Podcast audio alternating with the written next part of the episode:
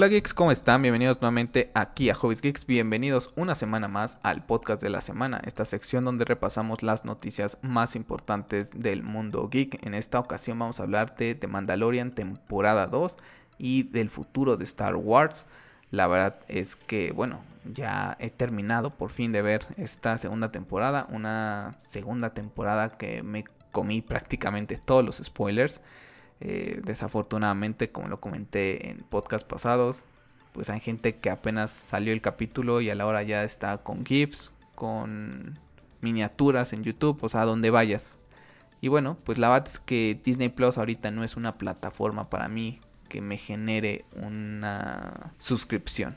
No, no, no tiene algo que diga, pues me voy a suscribir porque tiene esto. Afortunadamente todo el tema de Star Wars yo lo tengo en Blu-ray y lo puedo ver cuando yo quiera. Lo mismo con el tema Marvel, lo he comentado, las películas que me gustan del MCU afortunadamente también las tengo. Entonces las que no, pues ahí está y no, no me genera algo, por ejemplo, quiera ver todo Ragnarok. Pues la verdad es que no, no la tengo, pero no la quiero ver. Lo comenté también en el podcast del Investor Day acerca de las series que vienen de Marvel. Tampoco son personajes que me llamen mucho la atención. Sí está la serie de X-Men, por ejemplo, la serie animada, eh, que sí fue mi primer acercamiento cuando era niño a los hombres X y que han hecho que sean de mis personajes favoritos del universo Marvel. Pero tampoco voy a pagar una suscripción nada más por esa serie animada por el momento. A lo mejor cuando estén en la serie de Boba Fett, pues le echo un repaso. Pero no sé cómo va a estar el slate de todas estas series, ¿no? Yo creo que estaremos viendo a finales de 2021 eh, Boba Fett, después en 2022 posiblemente Obi-Wan y de Mandalorian, no sé si Ahsoka o las tres, estaría increíble. Entonces, pues no sé, hasta que vaya avanzando todo este tema de Star Wars, es cuando yo creo que me suscribiré porque la verdad es que tengo que decir lo que de Mandalorian me ha devuelto la ilusión por contenido de Star Wars. Eh, creo que la fuerza es fuerte nuevamente en esta franquicia después, con todo el perdón de la palabra, pero después, y a toda la gente involucrada, porque al final de cuentas es trabajo, pero después de la mierda que hicieron con las secuelas, la verdad es que, y con Solo, por ejemplo, me he retomado ese, esa ilusión por ver cosas de Star Wars, ¿no?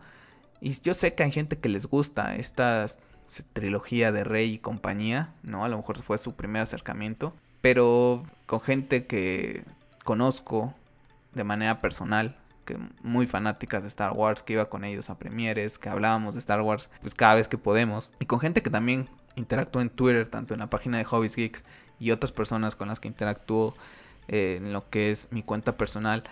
La verdad es que hay cierta tendencia de que las secuelas no cuelan ahora sí, que, que remó un poco, pero no, hay cosas que no encajan. Hay cosas que sí puede rescatar, pero creo que están mal ejecutadas. Eh, the Rise of the Skywalker es un refrito del episodio 4, con ideas interesantes que te dejaban ahí, con un interés por qué es lo que iba a ser el episodio 8, que después vino Johnson y así como Luke tira por el acantilado lo que es su sable de luz, pues él también tiró a la borda todo y nos mostró un look que es interesante verlo, ¿no? De la manera pues alterna, ¿no? Por así decirlo.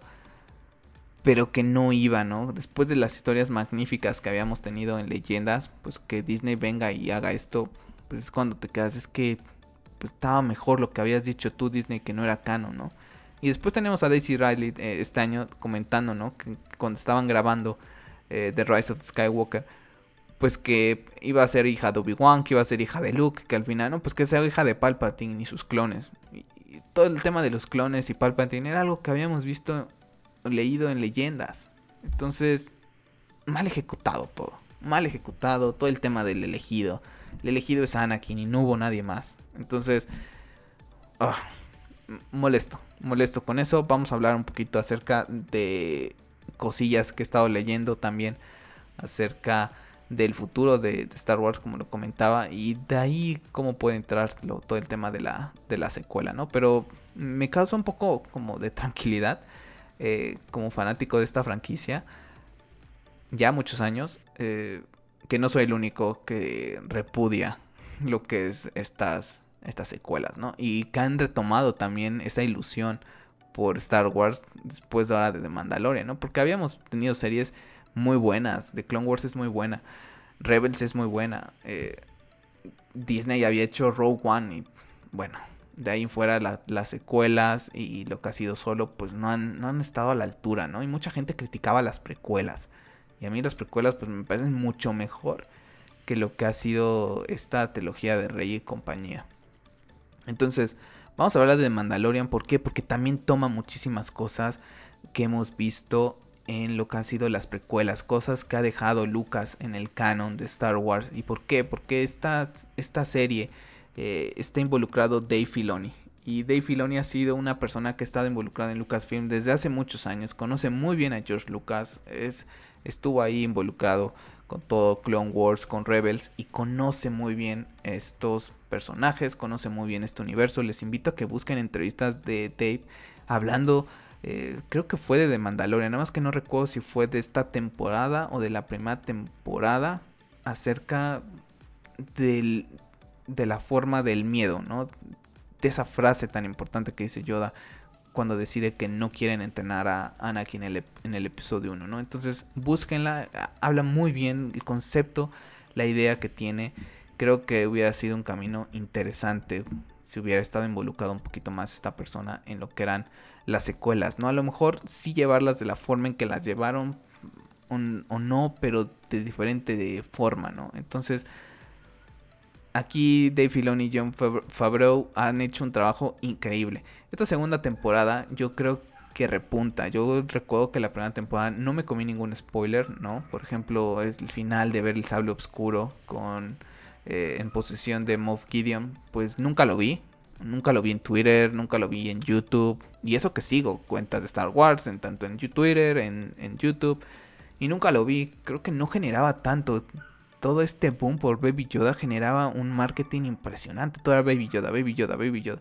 Y al final de cuentas, pues es un personaje carismático que todos te preguntaban de dónde viene, es de la misma raza del, del, maestro Yoda, pero no generó toda esta cantidad de spoilers que ha generado esta segunda temporada, ¿no? Como les comentaba, voy a tratar de evitar que me pase para la tercera temporada, para otras series de Star Wars. ¿Por qué? Porque hay gente que en verdad termina el capítulo y ya están poniendo cosas, ¿no? Sus capítulos están a medianoche, por ejemplo, aquí en mi país. Y si tú, una persona que sigo vive en Nueva York, pues para él una, es una hora de diferencia. Y ya cuando yo, si me quiero ir a dormir, no sé, a las 12 de la noche, eh, para él ya son la una, pues ya te puso spoilers. Entonces hay mucha gente así, desgraciadamente. Entonces, cuidado con, con eso ahorita, evitando spoilers de Wonder Woman y a ver qué tanto puedo evitarlos, ¿no? Porque a donde quiera que vayas, en verdad, Instagram, YouTube y Twitter, que son las redes sociales que consumo, donde quiera que vaya, es impresionante la cantidad de gente que pone. Entonces, bueno, tenemos una segunda temporada que, que creo yo comienza un poco lenta, los primeros dos capítulos, quitando el primero que tenemos en la introducción de la armadura de Boba Fett y tenemos el regreso de Temura Morrison, ahora interpretando a Boba Fett, ¿no? Fue quien le dio vida a Django y recordemos que Boba es un clon. Entonces, pues bueno, eso es lo más rescatable. De ahí fuera, pues no, no, no tiene así como que algo muy impresionante. El segundo capítulo, pues de plano nada. Tenemos estas curiosidades de Baby Yoda ahí comiendo huevos, que creo yo que es lo pues lo más rescatable, ¿no? Porque te causa te causa risa, ¿no? Porque al final de cuentas está comiendo seres vivos, que estas personas están tratando de salvar a su especie y el Baby Yoda pues tiene hambre y los le da curiosidad y los pesca, ¿no? El, Mandalorian hasta de hecho hasta como acá se burla de, de eso, ¿no? Pero bueno, llegamos al tercer capítulo, ¿no? Ahí sí es donde las cosas se ponen buenas porque tenemos el regreso para la gente que hemos visto Clone Wars eh, pues el regreso de Bob Katan, ¿no? Tenemos a Bob Katan que está en busca del sable oscuro, quiere reconstruir Mandalore, ¿no? Y está en busca de Moff Gideon. Entonces, bueno, ahí tenemos también interesante la forma de ver eh, todo el tema de los mandalorianos, ¿no? Como eh, Bob Katan ve que ya, ya se puede quitar el casco sin ningún problema. Y Mando, pues no, para él el credo es de cierta manera y él es así, ¿no? Todo cuadrado. Él no puede quitarse el casco porque rompe las reglas y ella le dice, no, pues es que pues cada quien, ¿no? Y es interesante ver, ¿no? Ahí ese, pues no conflicto, pero ese choque de ideas, esas ideologías que tienen eh, los mandalorianos. Y bueno, pues ahí le, la ayuda, ¿no? Eh, en los temas que ella le requiere, pero le dice, necesito que me ayudes a encontrar un Jedi porque... Eh, pues tengo que llevar a este, a este chico, ¿no? Y bueno, suelta el nombre de Ahsoka Tano y tenemos el capítulo de Ahsoka, que es algo increíble titulado de Jedi, ¿no? En donde vemos a este personaje cobrar vida, un personaje que sin duda ha ganado el cariño de muchos de nosotros fanáticos de Star Wars.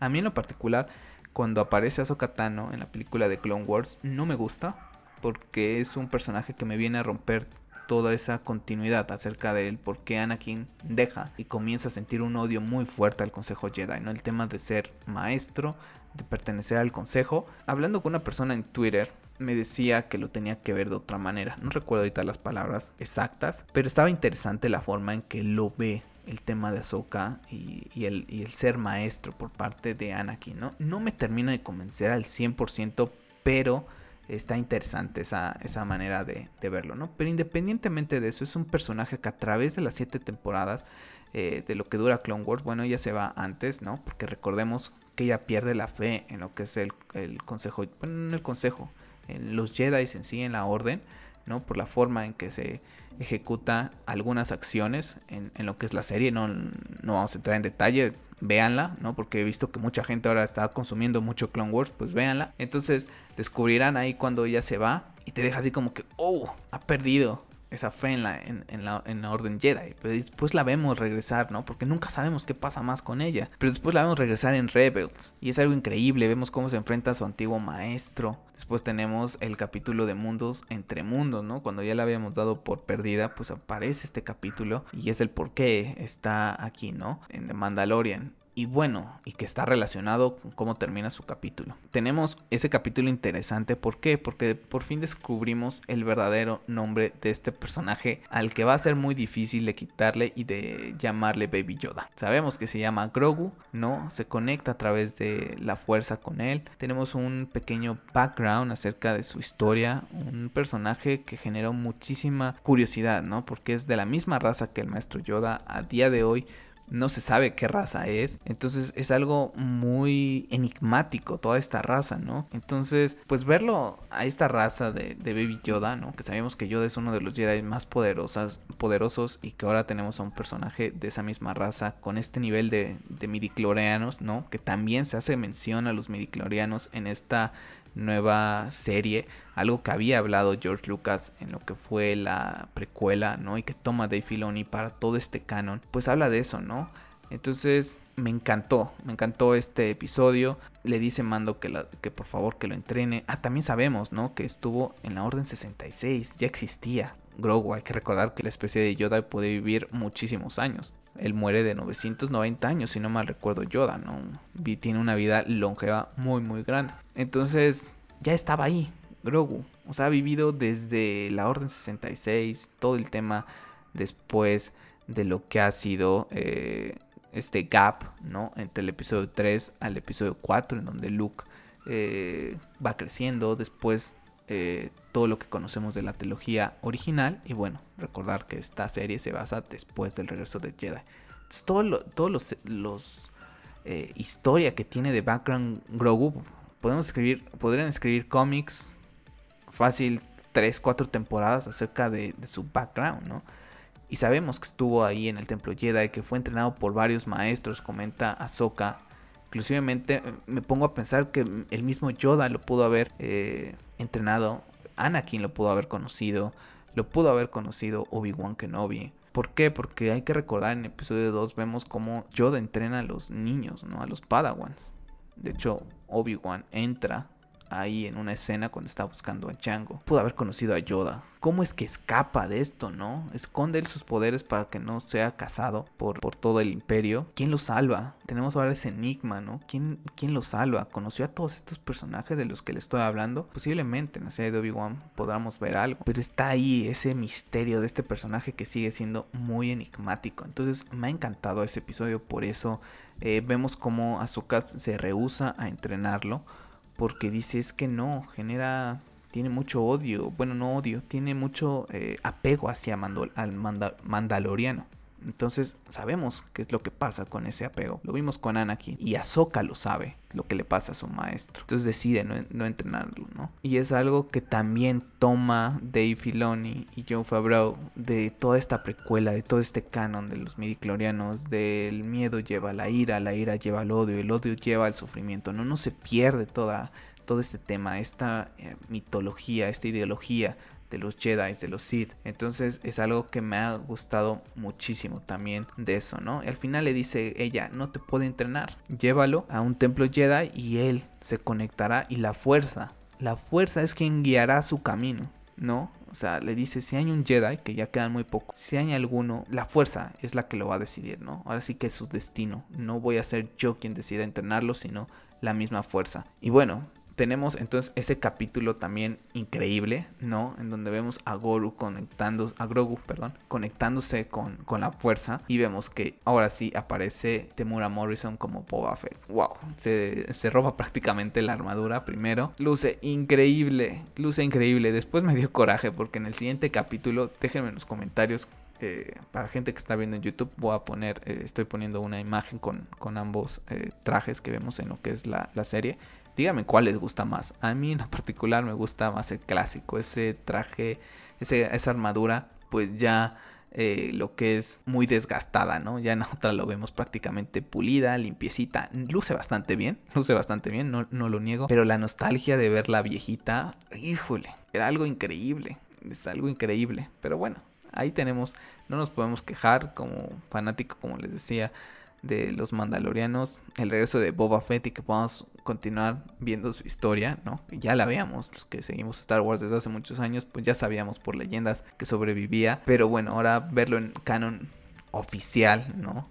De Disney, pues es algo muy interesante, un personaje increíble, que yo estoy seguro que ya su, su, temporada va a ser algo espectacular. Entonces, pues bueno, tenemos ahí a Boba Fett, ¿no? Tenemos el regreso del personaje de Mina Wen.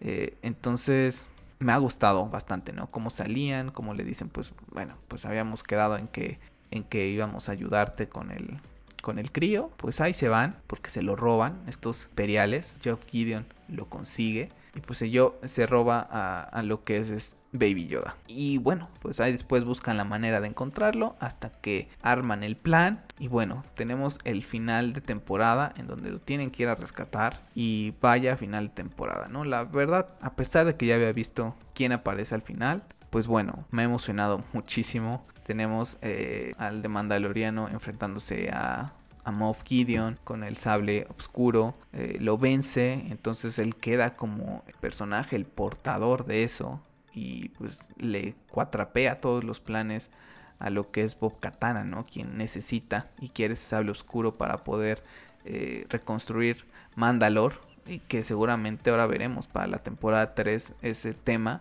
Y bueno, cuando se ven que ya no pueden más, ya rescatan al niño y vienen estos troopers, ¿no? Y dicen, ya, aquí no hay escapatoria. Y en eso llega un, una X-Wing. Entra la X-Wing y empieza a aparecerse por las pantallas una figura con capa, saca un sable de luz verde y ¡pum! El estilo Darth Vader de Rogue One.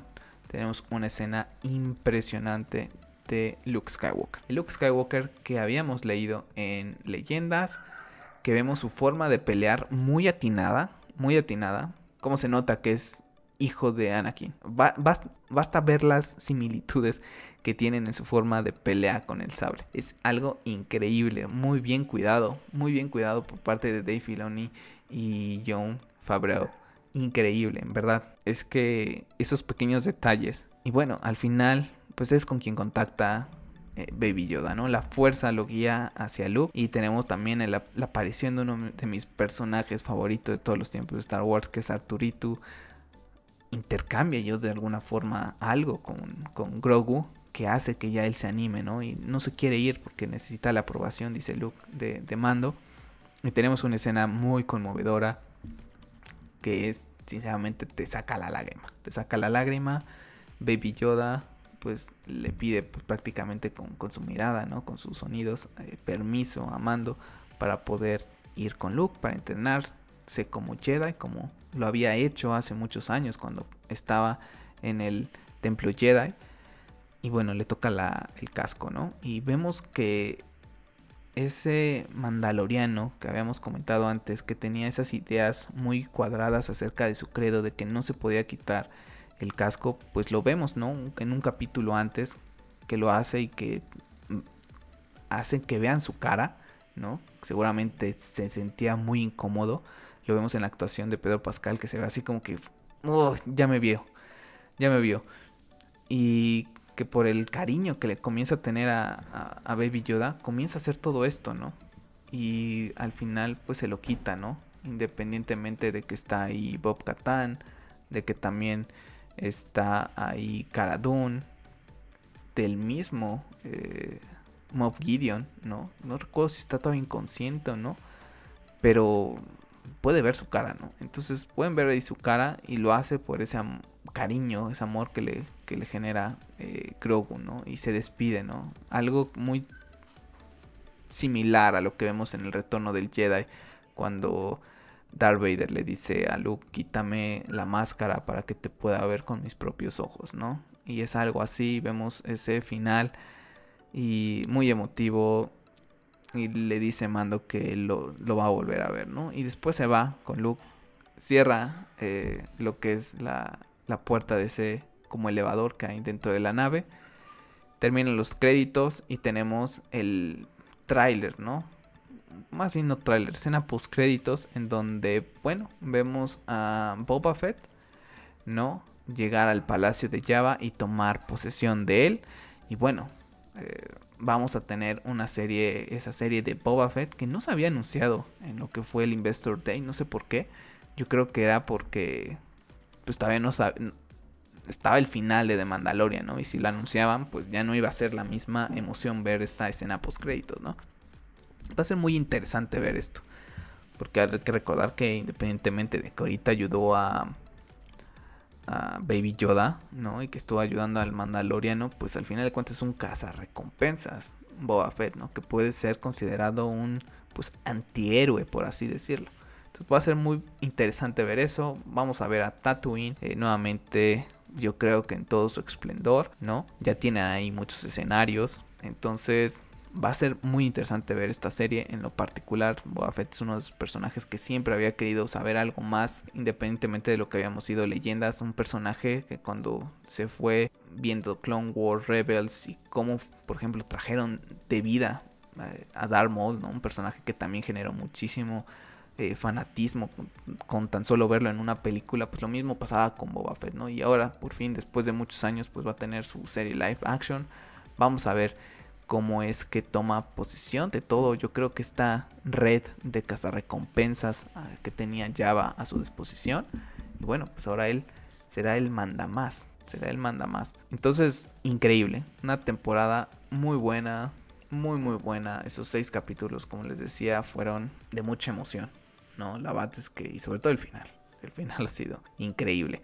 Ahora, el futuro es muy interesante el futuro es muy interesante. ¿Y por qué? Primero vamos a, comenzar hablando de lo que es Ahsoka. Desde su logotipo de la serie vemos estos símbolos de esos eh, lugares místicos de la fuerza en donde ella puede entrar a este mundo entre mundos. Este mundo entre mundos pues es este lugar, ¿no? Un plano místico accesible desde una antigua pintura de los dioses de Mortis que decoraba el exterior del templo Jedi de Lotat. Eh, es una colección de portales y vías que existen entre el tiempo y el espacio, conectando todos los momentos del tiempo juntos.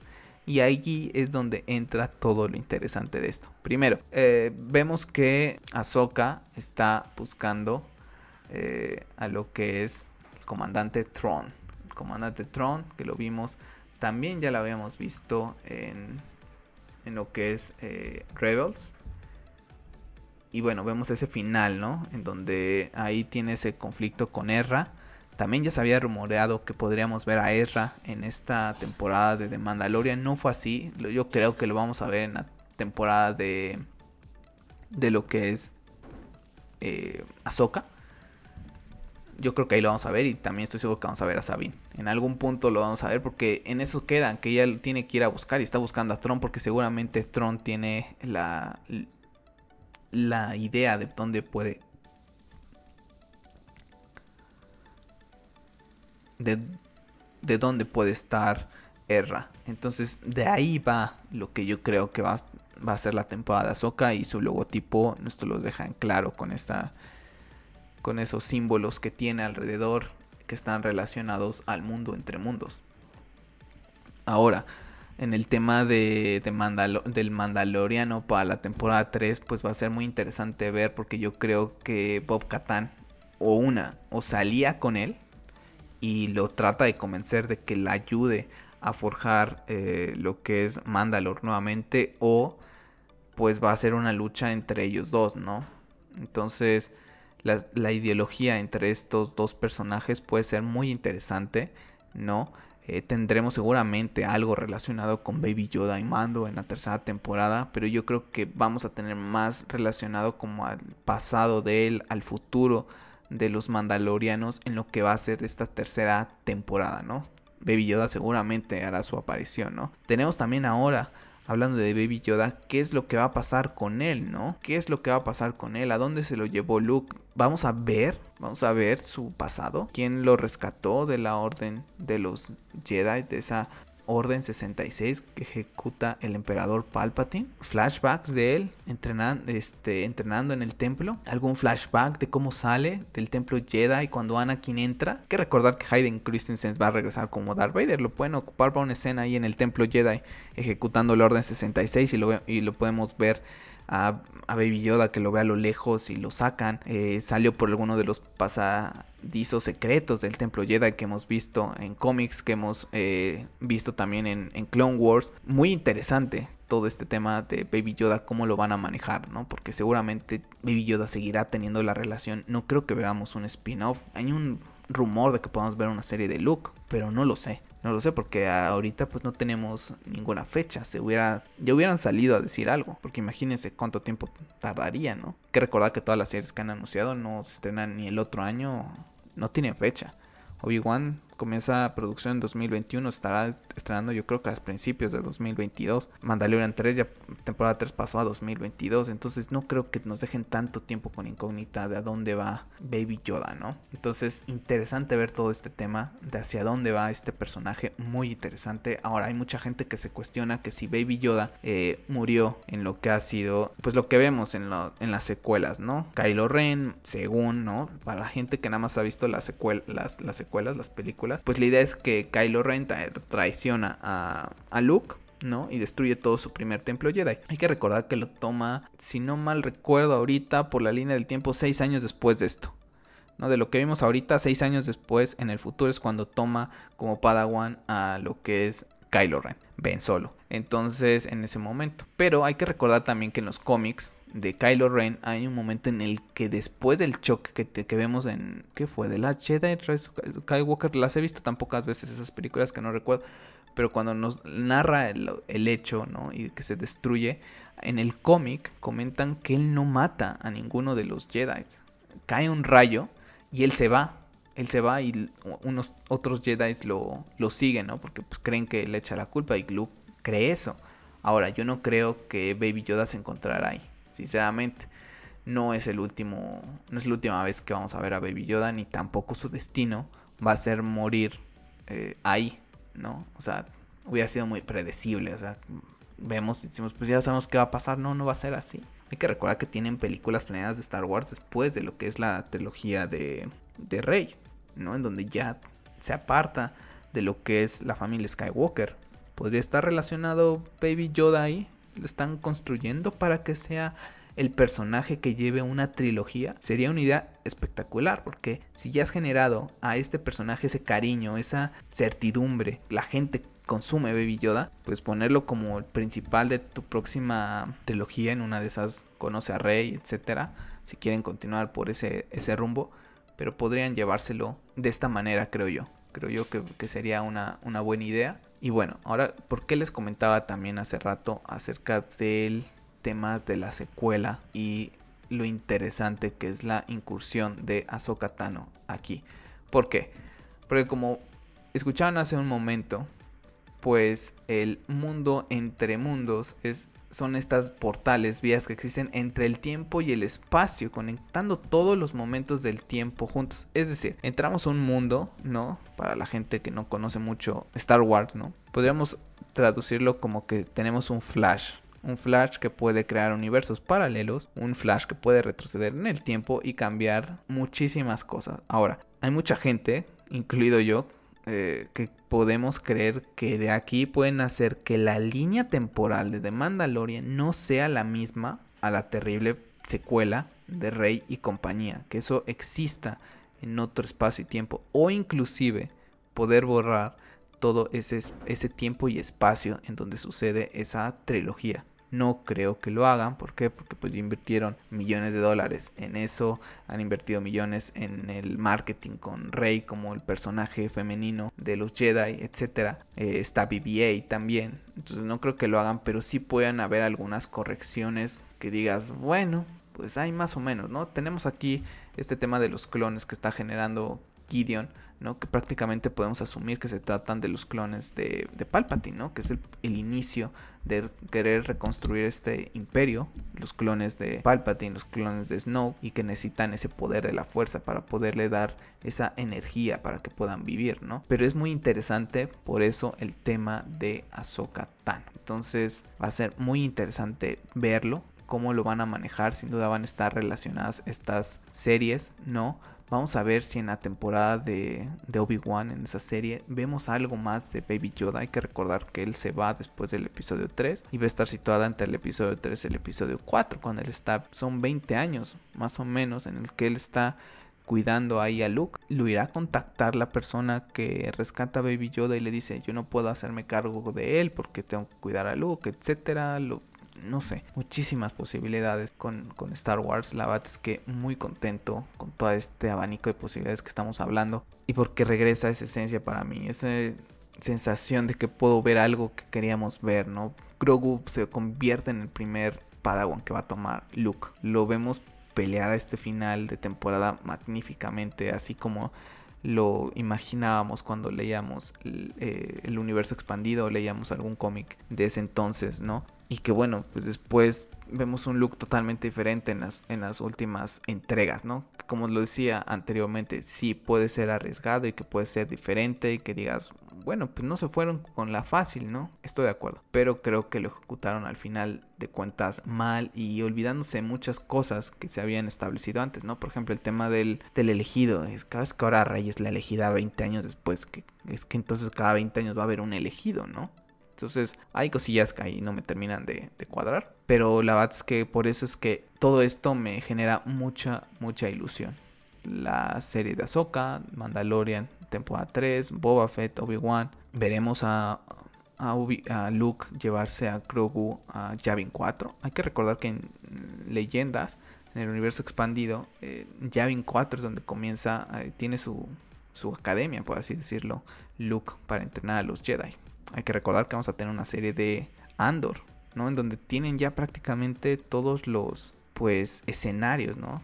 Aparte de la forma en que graban, ¿no? Pero pues hay escenarios que son prácticos todavía, ¿no? Ahorita los de Mandalorian o de Tatooine pues serán usados para Obi-Wan, serán usados para Boba Fett, es algo que no están invirtiendo la gente de Disney en constantes escenarios de planetas, etcétera, ¿no? Entonces, yo creo que David eh, Filoni y, y, John han leído mucho el universo expandido y están trayendo todas esas cosas a este a estas a estas series. Y por eso me emociona bastante, ¿no? Y con todo el tema que les comentaba del mundo entre mundos y cómo funciona todo el tema del, espacio y el tiempo que pueden jugar con eso bastante, pues va a ser increíble. Seguramente cuando veamos la serie de Ahsoka, veamos a Erra cobrar vida en live action, Sabine, al Capitán Throne, también, porque al final lo está buscando. Con Obi-Wan, el regreso simple de Obi-Wan es algo impresionante para mí. Eh, vamos a tener ahí a Darth Vader, que espero que no la vayan a cajetear con, con algún confrontamiento de ellos en cara a cara, ¿no? Porque al final de cuentas, pues entonces mata la trilogía original cuando se encuentran en la Estrella de la Muerte. La última vez que nos encontramos, yo era el maestro y tú eras el aprendiz, ¿no? Así le dice Darth Vader a Obi-Wan, haciendo hincapié en esa última batalla que tienen en Mustafar. Entonces, no sé, pueden hacerlo algo estilo ahí con la fuerza, como lo hizo Johnson con Luke en el episodio 8. Podrían hacerlo. Vamos a ver cómo, cómo lo manejan, pero pues vamos a ver a Obi-Wan, a Darth Vader. Tenemos a Arturito también ahora apareciendo. Muy contento verdad que muy contento con todo lo que ha pasado en esta temporada de Mandalorian porque como les decía los seis últimos capítulos son increíbles pero las posibilidades que comienzas a sacar son algo impresionante. Ya tan solo con ese con ese final de Boba Fett todo ese tema de no sé, como del un tipo Godfather, la mafia, recompensas, Tatooine, cómo lo manejan, todo este ver, conocer un poquito más de todo esto de, ver Star Wars, de cómo, por ejemplo, ahorita, ¿no? Todas estas refinerías que existían del imperio en todos los, en el borde exterior, es, es, algo increíble, ¿no? Porque siempre nos quedamos nada más como los primeros planetitas y de qué vivirán y vemos a gente ahí esclavizada, ¿no? Porque llegue el imperio, llegue la república, pues están ocupando sus, sus, sus planetas, pues es algo algo muy interesante, ¿no? Vamos a ver cómo es que lo manejan. Esperemos que sigan con esta línea, con esta sinergia para lo que viene. Que no se vayan a confiar y comiencen a hacer tonterías. Porque entonces todo lo, bueno que están haciendo pues se huele, se a perder. Entonces pues nada chicos, vamos a dejarla aquí en este resumen de lo que ha sido la temporada 2 de, de Mandalorian. Ese futuro de lo que es Star Wars. Y bueno, dejarme en los comentarios qué les ha parecido esta segunda temporada de Mandalorian, cuál fue su capítulo favorito, qué fue lo que más les sorprendió, Ahsoka, Boba Fett, Bob Katan, Luke, qué es lo que esperan del futuro, concuerdan con lo que les he platicado, no concuerdan conmigo. Y bueno, a esperar ahora un largo tiempo para ver la serie de Boba Fett. Y bueno, yo creo que posiblemente en 2022 sea mucho más interesante con la serie de Mandalorian, Ahsoka y Obi-Wan. Yo creo que ese año podría ser muy interesante ver esto y ver cómo evolucionan todos estos personajes y todos los que hemos hablado que pueden ir llegando a esta hermosa franquicia. Y el juego del tiempo. El juego del tiempo es algo muy clave. Así que bueno chicos, pues aquí vamos a dejar este podcast especial de, de Mandalorian. Yo me despido y que la fuerza los acompañe siempre.